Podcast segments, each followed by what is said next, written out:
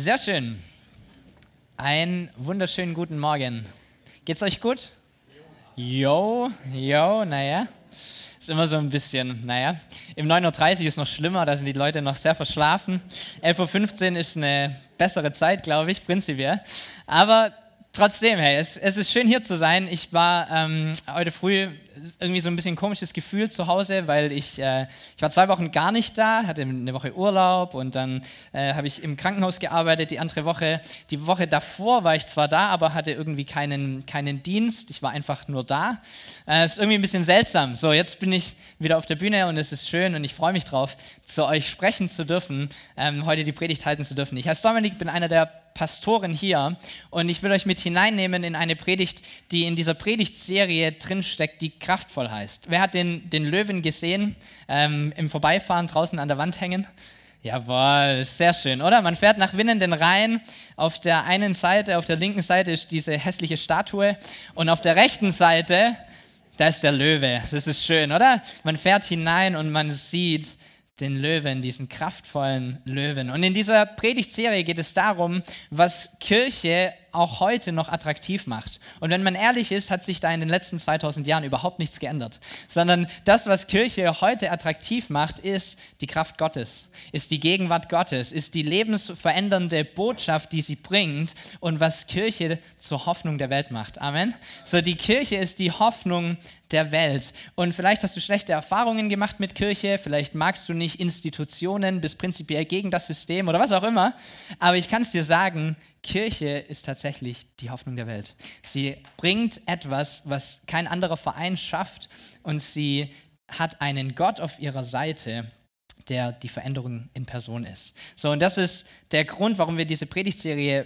predigen. Wir haben die letzten zwei Wochen schon damit verbracht, über den Heiligen Geist zu sprechen, der der ultimative Kraftgeber ist.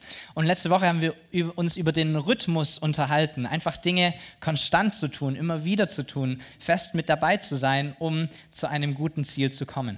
Und heute soll es um Einheit gehen. Das ist so der Titel dieser Predigt. Es geht um die Einheit in einer Gemeinde oder in der Kirche. So, ich habe euch ein Bild mitgebracht von der ähm, WM 2006. Wer erinnert sich? Ein Sommermärchen. Traumhaft, oder? So, Sommer 2006, ich war 16 Jahre alt und ich habe diese WM absolut geliebt. Ja, das war ein, ein mega guter Sommer. Man ist irgendwie Autokorso oder Rollerkorso damals irgendwie gefahren, nach jedem Deutschlandspiel gehupt ohne Ende, völlig sinnfrei, als ob die irgendwie in Berlin mitkriegen würden, was in Winnen denn abgeht. Macht gar keinen Sinn, aber du bist irgendwie in dieser Euphorie drinne. Es ist eine Atmosphäre, jeder ist irgendwie Familie und es ist ein, war eine richtig schöne Zeit. Ich glaube, in Deutschland hat sich ein bisschen was verändert, auch nach dieser WM. Ich glaube, wir sind einen Ticken freier geworden. Ja, das war ganz gut, ja. Ähm, und wir haben so dieses Einheitsgefühl irgendwie erneut zurückbekommen. So, es war eine sehr, sehr schöne Atmosphäre. Dann 2008 war die EM und ich erinnere mich, wie ich das Halbfinale der EM in Stuttgart am Schlossplatz angeschaut habe. Sah ungefähr so aus, vielleicht ein bisschen weniger Menschen, Berlin, aber ähm, in Stuttgart angeschaut, Deutschland gegen die Türkei. So diejenigen von uns, die sich vielleicht noch daran erinnern, ganz, ganz knappes Spiel. Deutschland hat im Endeffekt 3 zu 2 gewonnen. Ähm, und ich erinnere mich dran, wie wir dort waren und gefeiert haben und ganz viele Leute und viele Fahnen und überhaupt. Und ähm, wie ich danach auf eine Gruppe von türkischen Fans zugegangen bin und gesagt habe, Mensch, richtig gutes Spiel. Ihr habt eine richtig starke EM gespielt, könnt richtig stolz sein. Hey, was ihr auch heute auch gezeigt habt, hey, es war richtig knapp. Ähm, schade, dass ihr draußen seid, aber wirklich Respekt vor euch. Und diese türkischen Fans mich angeguckt haben und gesagt haben, ja, aber weißt du was, ihr wart heute einfach besser und ihr habt es heute verdient und ähm, das passt schon und ihr seid im Finale und das ist gut so und wir leben ja auch in Deutschland und sowieso und das passt schon. Eigentlich konnten wir heute nur gewinnen. So. Und ich dachte mir, hey, wie schön ist das? Wie schön ist es, so eine Einheit zu haben, oder? So in dem Fall war es irgendwie vielleicht der Fußball, der einen verbunden hat. Da ging es um mehr als nur, ich schrei halt für mein Land und alle anderen sind mir egal, sondern da war eine Einheit und eine Atmosphäre da, die sehr, sehr gut war. Und ich glaube, jeder, der sowas schon mal erlebt hat, der da mal mit dabei war oder der ähnliche Erfahrungen gemacht hat, der weiß, wenn Einheit gelebt wird, kann das etwas sehr, sehr Kraftvolles sein, oder? Es kann was sehr Kraftvolles sein, wenn Menschen in Einheit unterwegs sind. Aber ich glaube, dass Einheit an sich ähm, weder positiv noch negativ ist, sondern erstmal neutral. Es kommt darauf an, worin man eine Einheit hat, oder? So, deshalb reicht es nicht zu sagen, ihr Christen, ihr solltet halt in Einheit sein. Ja, in was für eine Einheit? So, es gab Zeiten in, in der Geschichte, da waren Leute sich einig über manche Dinge, die absolut nicht richtig waren. So, in Amerika gab es äh, Sklaverei und das war einheitlich, ja, das passt schon, das könnt ihr so machen. Auch in der Kirche war es okay, hat man dann nichts dagegen unternommen, beziehungsweise erst später oder vereinzelt, aber so im Großen und Ganzen hat es schon irgendwie gepasst. So Herodes und Pilatus haben eine Einheit darüber, was es angeht, Jesus kreuzigen zu lassen und ihn davor noch zu foltern. Das sind alles auch Einheiten, aber halt keine guten, oder? Es ist eine Einheit, die aber eben zu was Negativem führt. Und so glaube ich, dass wir, wenn wir über Einheit als, als Gemeinde reden oder Einheit als Christen reden, wir das irgendwie genauer definieren müssen, weil Einheit nicht gleich gut ist, sondern wir brauchen etwas, was uns eine Einheit gibt und was den Rahmen gibt dieser Einheit, was uns tatsächlich vereint. So, wir haben die letzten Wochen schon eine, ein paar Verse angeschaut aus der Apostelgeschichte 2, die ich auch heute nochmal vorlesen will. So, das, das Setting ist das, dass Pfingsten passiert, der Heilige Geist herunterkommt auf diese Erde, auf diese 120 Nachfolger von Jesus, die noch da sind und die so diese erste Gemeinde gründen. Und der Heilige Geist kommt und sie beginnen in fremden Sprachen zu reden. Es ist ein großes Fest in dieser Stadt. Menschen aus allen verschiedenen Ländern sind da und sie hören das Evangelium und es wird zu ihnen gepredigt in ihrer Muttersprache. Und an diesem Tag kommen 3000 Menschen zum Glauben und diese Kirche startet so richtig hinein. Und dann beschreiben die folgenden Verse, was diese erste Gemeinde gemacht hat und was diese Gemeinde auch ausgezeichnet hat. Da steht, Vers 42, sie blieben aber beständig in der Lehre der Apostel und in der Gemeinschaft und im Brotbrechen und im Gebet. Es kam aber Furcht über alle und es geschahen viele Wunder und Zeichen durch die Apostel. Alle aber, die gläubig geworden waren, waren beieinander und hatten alle Dinge gemeinsam. Sie verkauften Güter und Habe und teilten sie aus unter alle, je nachdem es einer nötig hatte. Und sie waren täglich einmütig beieinander im Tempel und brachen das Brot hier und dort in den Häusern, hielten die Mahlzeiten mit Freude und lauterem Herzen und lobten Gott und fanden Wohlwollen beim ganzen Volk. Der Herr aber fügte täglich zur Gemeinde hinzu, die gerettet wurden. Ich glaube, da sind ganz, ganz viele gute Prinzipien drin, die diese Gemeinde gelebt hat und die, ähm, auf die sie gegründet wurde. Und ich, immer wenn ich diese, äh, diese Berichte lese oder die Apostelgeschichte lese, denke ich, Mensch, das wäre cool gewesen, da mit dabei zu sein, oder?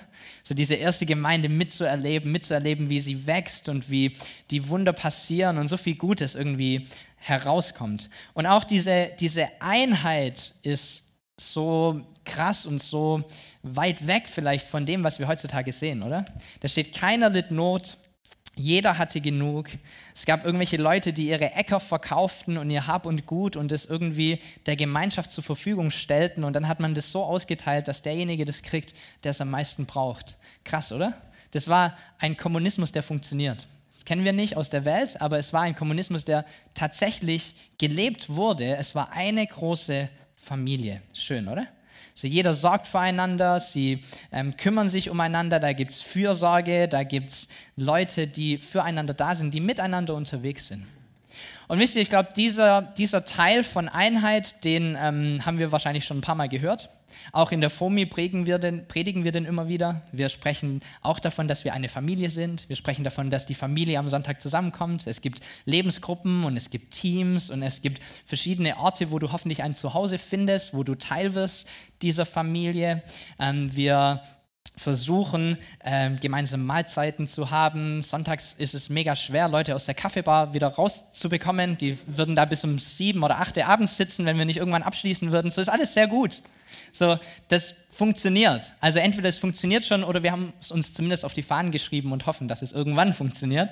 Ähm, es sind auch immer so zwei Paar Stiefel, aber wir wollen als Familie gemeinsam unterwegs sein. Wir haben uns mal auf die Fahnen geschrieben, dass wir eine Gemeinde sein wollen, in der die Liebe wohnt, in der Menschen gut miteinander umgehen, wo diese Fürsorglichkeit stattfindet, wo wir tatsächlich eine Familie sind.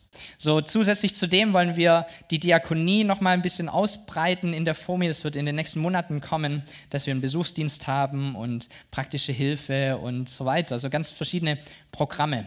Aber deshalb will ich nicht nur darüber predigen, weil ich glaube, dass wenn wir über Einheit sprechen und nur diesen Punkt im Kopf haben, dann verpassen wir ganz, ganz viel, was Einheit eigentlich auch ist. So Einheit ist viel, viel mehr als ich helfe dir, wenn du Hilfe brauchst. Einheit ist viel, viel mehr als ich bete für dich, wenn du krank bist. Einheit geht viel, viel tiefer als das. Und so möchte ich über Einheit als großes Ganzes sprechen. Und diese Einheit geht weit über mich hinaus. Diese Einheit geht weit über deine Lebensgruppe hinaus. Diese Einheit geht weit über diese Gemeinde hinaus, über diese Stadt hinaus, geht über dieses Land hinaus. Weil eigentlich gibt es tausende Gemeinden auf dieser Erde, aber es gibt eine Kirche, oder? Es gibt tausende Gemeinden auf dieser Welt, aber es gibt eine Kirche Christi. So, die Bibel spricht davon, dass Jesus wiederkommt und dass er eine Braut hat. Nicht drei Milliarden, sondern eine. So, es gibt eine Kirche und diese Kirche sollte in Einheit leben. Und so glaube ich, dass du diese Predigt so groß machen kannst, wie du willst, auf die Welt beziehen kannst oder so klein machen kannst, wie du willst, auf deine Familie beziehen kannst und alles zwischendrin. Es geht darum, eine Einheit zu haben, in Einheit zu leben. Und ein Punkt, der mir sehr, sehr wichtig ist, ist, dass Einheit und Einheitlichkeit nicht das gleiche sind. So oftmals schmeißen wir beide Begriffe irgendwie rein und denken, um Einheit zu haben, müssen wir einheitlich sein. Ich habe ein Bild mitgebracht. Einheitlichkeit wäre wie irgendwie die Armee.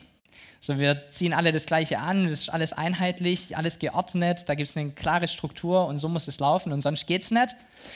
Was wir aber eigentlich wollen und was viel, viel besser ist und wie es auch gedacht wurde von Gott, ist, dass wir eine Einheit haben in Vielfalt.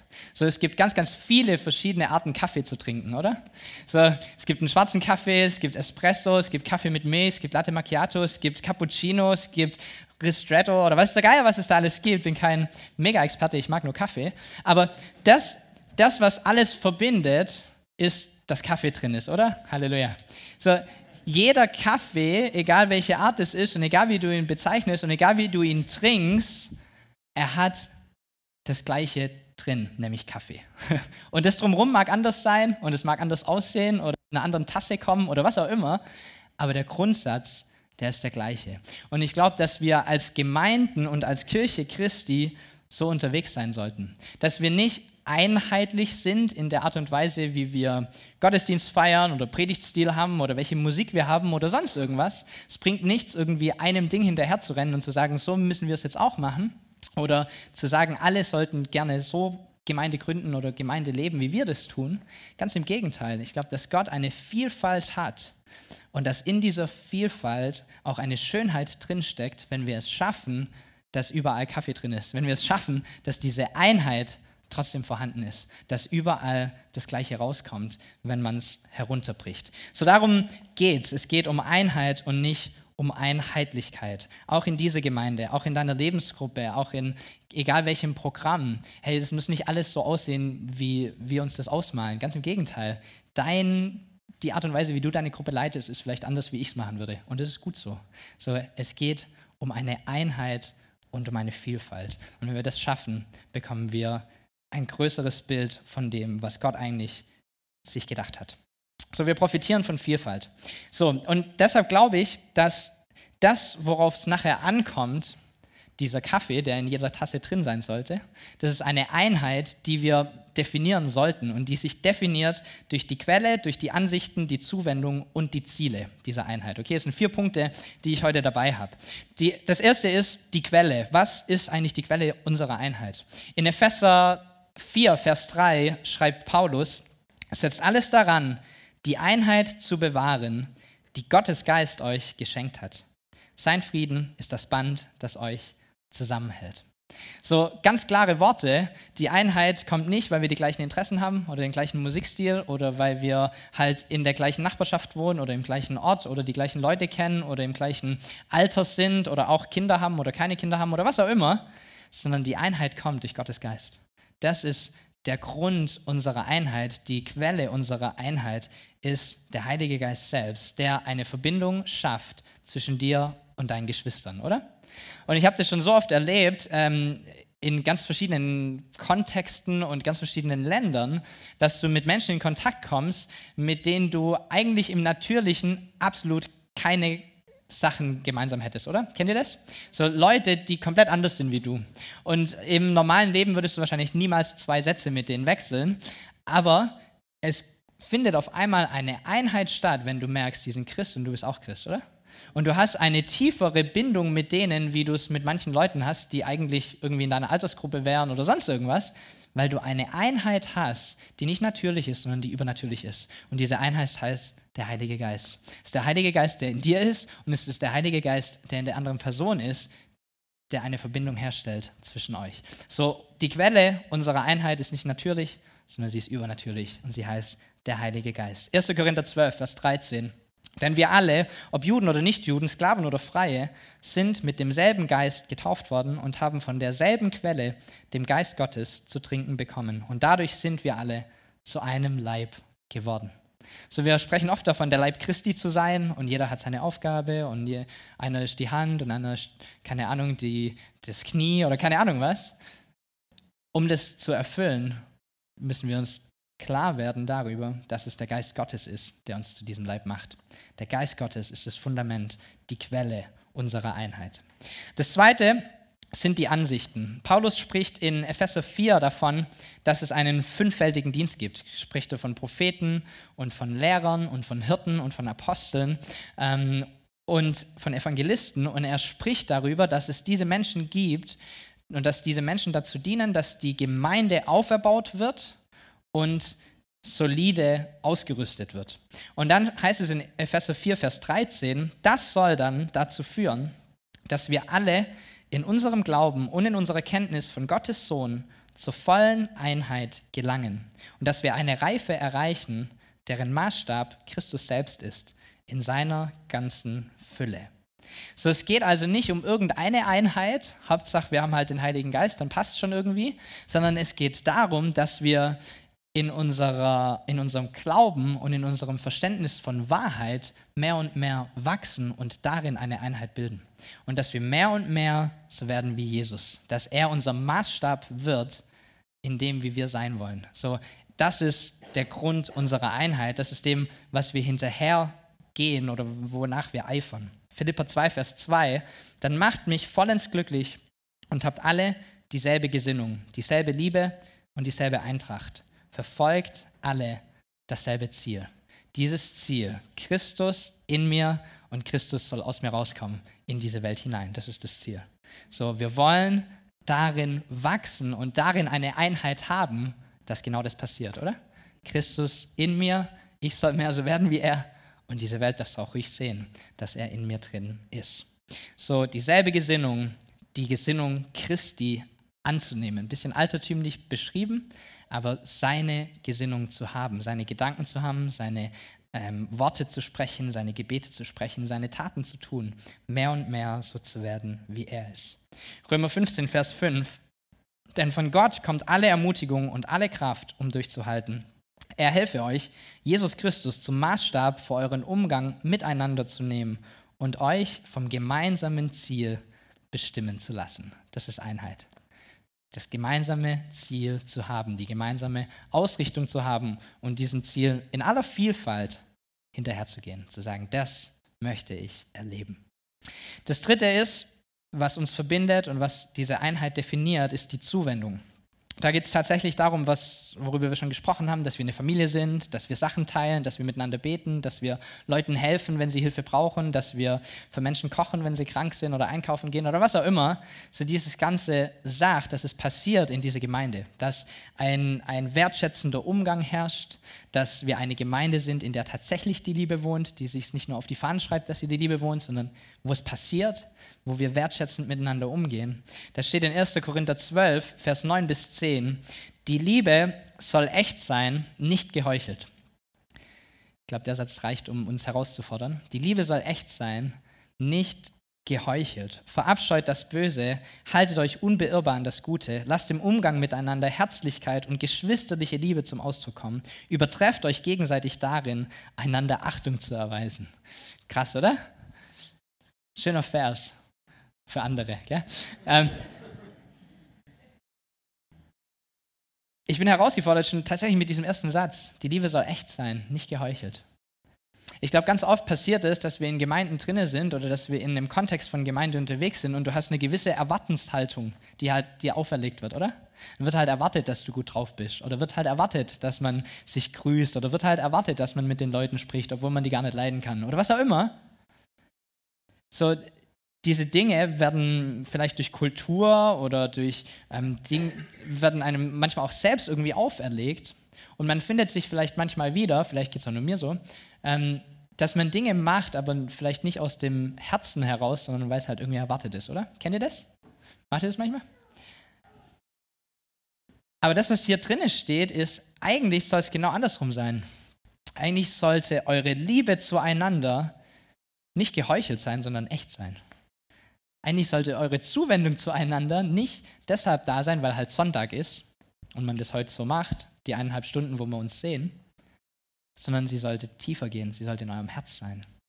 Und ich habe mich gefragt, wie funktioniert das? Witzigerweise steht in 1. Petrus 1 die exakte Antwort zu dieser Frage. Ihr habt euer Innerstes gereinigt, indem ihr euch der Wahrheit im Gehorsam unterstellt habt, sodass ihr euch jetzt als Geschwister eine Liebe entgegenbringen könnt, die frei ist von jeder Heuchelei.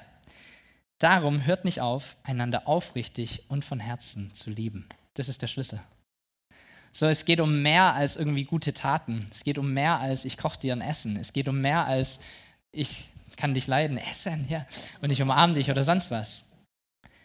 Sondern es geht darum, dass wir bei uns anfangen, in unserem Herzen anfangen, unser Innerstes reinigen, Gott hineinlassen, mehr und mehr von ihm erfahren, wer wir auch selber sind, solide werden in unserer Identität und es dadurch schaffen, seine Liebe anderen Leuten entgegenzubringen, die frei ist von Heuchelei.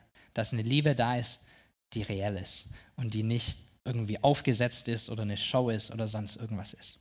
So das ist die Art und Weise, wie wir es hinbekommen können. So, und was hat das Ganze für ein Ziel? Ich habe vorhin gesagt, wir brauchen nicht irgendeine Einheit, sondern wir brauchen eine definierte Einheit. Und meine Definition von Einheit, die wir brauchen, ist eine geistverwurzelte, Christus manifestierende, Wahrheit in Ehren haltende, demütig liebende Einheit. Okay? Kriegen wir das hin? Eine geistverwurzelte, Christus manifestierende, Wahrheit in Ehre haltende, demütig liebende Einheit. Das wäre schön, wenn wir diese Einheit haben, oder? Wenn wir uns darüber eins sind und Amen sagen können zu diesen Sachen. Jawohl, das will ich. Das will ich haben in meinem Leben und das will ich haben als Gemeinde. Und wenn wir diese Einheit haben, dann passieren mindestens zwei Dinge. So sagt es die Bibel. Das erste ist, es wird ein Zeugnis für die Welt, dass wir zu Gott gehören, dass wir seine Jünger sind. Und das zweite ist, noch viel, viel höheres Ziel, es wird eine Anerkennung sein für die Herrlichkeit und die Ehre Gottes. Okay? So zwei Bibelverse, die ihr alle kennt. Johannes 13, Vers 34 bis 35. Jesus spricht und sagt, ich gebe euch ein neues Gebot.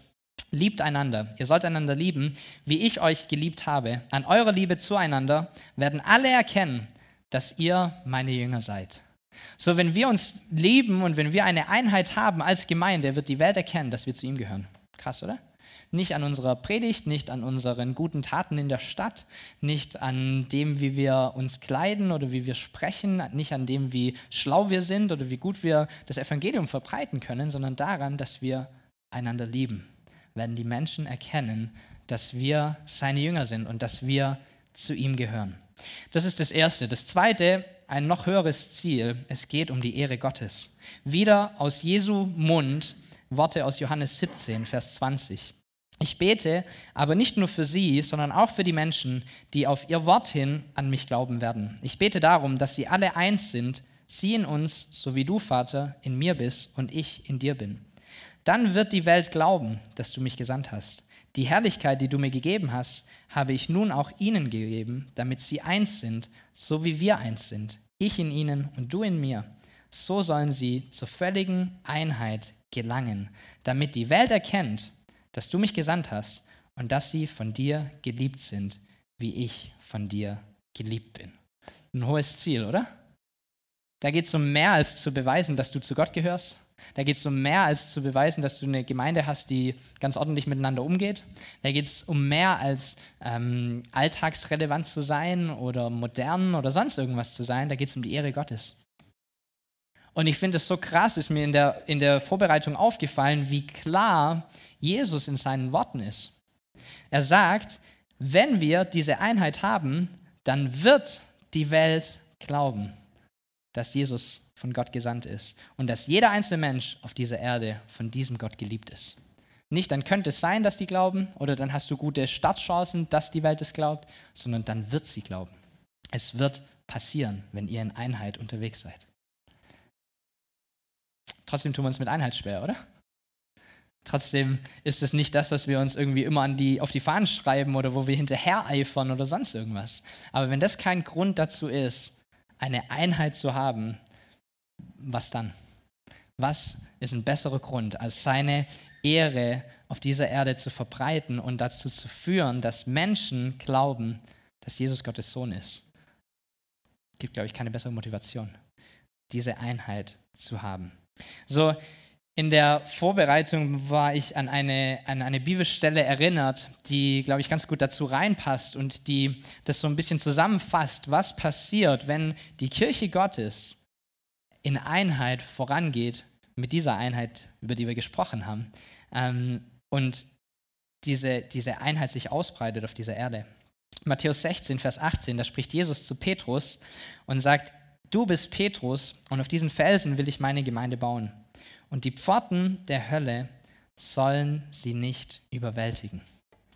So, er kriegt diese Ansage, Petrus, dass die Gemeinde, die entstehen wird, die Kirche Jesu Christi, so groß sein wird und so mächtig sein wird, dass die Pforten der Hölle es nicht schaffen werden, sie zu überwältigen. Das ist eine Ansage, oder? Dass die Pforten der Hölle, alles Dunkle, alle Krankheit, alle Not, alle Hilflosigkeit, alle Hoffnungslosigkeit, all diese Dinge, die schlecht sind, werden es nicht schaffen, diese Kirche zu überwältigen. Und ich kenne ganz viele Christen, die das so interpretieren und sagen, Mensch, es werden ganz viele Angriffe kommen und du bist Christ, dann hast du noch viel mehr Angriffe und überhaupt wirst es schwer haben. Aber sei ermutigt, diese Angriffe werden dir nichts anhaben können. Aber ich weiß nicht, wie sehr du in, in Kriegsführung irgendwie geschult bist oder dich damit auskennst, wahrscheinlich nicht arg, aber es wird nicht schwer für dich, ähm, diese Frage zu beantworten. Sind, ist eine Pforte eine Offensivwaffe oder verteidigt eine Pforte etwas? Eine Pforte ist klare Verteidigung, oder? Es ist ganz klare Verteidigung. So, die Pforten der Hölle werden uns nichts entgegensetzen können. In anderen Worten, das, was auf dieser Erde herrscht, all die Dunkelheit, die es da gibt, all die Hoffnungslosigkeit, die es da gibt, all diese Dinge, all der Tod, all die Verletzung, all die Zerstörung, sie wird zurückgetrieben und Land wird eingenommen durch Licht, wenn seine Kirche in Einheit unterwegs ist. Amen. Das ist was Aktives, nicht was Passives. Wir müssen nicht darauf warten, dass irgendwie Angriffe auf uns kommen. Ganz im Gegenteil, wir sind die, die angreifen. Wir sind die, die rausgehen. Wir sind die, die einen Unterschied machen. Wir sind die, die das Licht bringen. Wir sind die, die das Land, das momentan Dunkelheit ist, wieder einnehmen und Licht reinbringen. Amen. Das ist Kirche. Das ist Kirche. Und da geht es um so viel mehr als um den Sonntag. Der Sonntag ist schön und den muss es geben, aber es geht darum, dass wir an einem Sonntag und in dieser Gemeinschaft und in dieser Einheit ermutigt sind, dass das Licht hinausgetragen wird, dort, wo es gebraucht wird, nämlich in die Dunkelheit. Und darum geht's. Darum geht diese Einheit. Und es kann funktionieren, wenn wir in Einheit unterwegs sind. Du wirst es nicht schaffen, wenn du alleine bist. Du wirst es auch nicht schaffen, vermutlich, wenn du zu zweit bist. Aber überleg mal, wenn die ganze Gemeinde Christi, wenn die ganze Kirche Christi dieses Ding als Antrieb hätte, zu sagen, wir möchten gemeinsam unterwegs sein, sodass sein Licht kommt auf diese Erde. Was wäre es für eine Welt? Was würde es für einen Unterschied machen? Also ich habe vorhin gesagt, du kannst es so groß denken oder so klein denken, wie du willst. Großdenken ist oftmals ähm, interessant, aber nicht greifbar. Kleindenken ist greifbarer. So, was kannst du tun, um das zu leben? Was kannst du tun, um das Ganze mitzunehmen? Was kannst du tun, um eine geistverwurzelte, Christus manifestierende, Wahrheit in Ehren haltende, demütig liebende Einheit zu haben in deinem Leben mit deinen Geschwistern? Sondern ich glaube, dass der, der Schlüssel zu dieser Einheit mh, hm, Gott selbst ist. Ich glaube, dass diese Einheit nichts Natürliches ist, sondern was Übernatürliches. Und dass wir deshalb nicht versuchen brauchen, irgendwie im Natürlichen es hinzubekommen. Ha, ja, heute versuche ich aber richtig stark nett zu sein zu den anderen Leuten. Es wird nicht funktionieren. Sondern es ist etwas Übernatürliches, was passiert. Eine übernatürliche Einheit, die geschenkt wird von einem übernatürlichen Gott. Und so glaube ich, dass wir gemeinsam auch vor diesen Gott kommen können und uns ausstrecken können. Wir wollen ein Lied gemeinsam singen, die Band darf nach vorne kommen. Und wir wollen das zu unserem Herzensschrei machen und eine Einheit darin haben, was wir singen, dass sein Reich kommen darf auf diese Erde und dass er seine Kirche dazu verwendet. Amen. Das ist der Grund, warum es Kirche gibt. Es geht um mehr als eine Beschäftigung zu haben, sonntags früh irgendwie. Da gibt es andere Sachen. Die Berufung der Kirche ist, die Hoffnung der Welt zu sein. Und dazu brauchen wir Menschen, die ermutigt sind, die in Einheit unterwegs sind und die Licht sind für die Dunkelheit, die es braucht. So, wir wollen dieses Lied singen, das wir vorhin schon gesungen haben. Und wir fangen an mit, dem, mit der Bridge, weil diese Bridge es genau ausdrückt, worum es geht. Da heißt es, dass alle Welt die Liebe sieht, dass alle Welt erkennt, nur du bist Gott, für immer bist du erhöht. Der eine, der die Sterne hält und jedes Herz, das schlägt auf dieser Welt. Jesus, du bist erhöht. Und wie stark wäre es, wenn wir uns eins machen als Gemeinde heute früh. Lass uns gemeinsam aufstehen und lass uns diese Worte singen und sie zu 100 Prozent dazu nutzen, um uns zu vereinigen. Das ist das Ziel. Und da gibt es verschiedene Stile und da gibt es verschiedene Arten, das zu tun. Da gibt es verschiedene Charaktere und verschiedene Ansichten. Aber all diese Dinge hm, sind ehrlich gesagt irgendwie dann zweitrangig. Weil überall ist die gleiche Einheit drinne und überall ist das gleiche Herz drinne. Überall geht es darum, Jesus du sollst kommen in diese Welt hinein. So lass uns das gemeinsam singen, als eine Stimme, als eine Gemeinde, als eine Kirche. Lass es zu unserem Herzschlag werden, dass das der Grund ist, das Fundament ist unserer Einheit.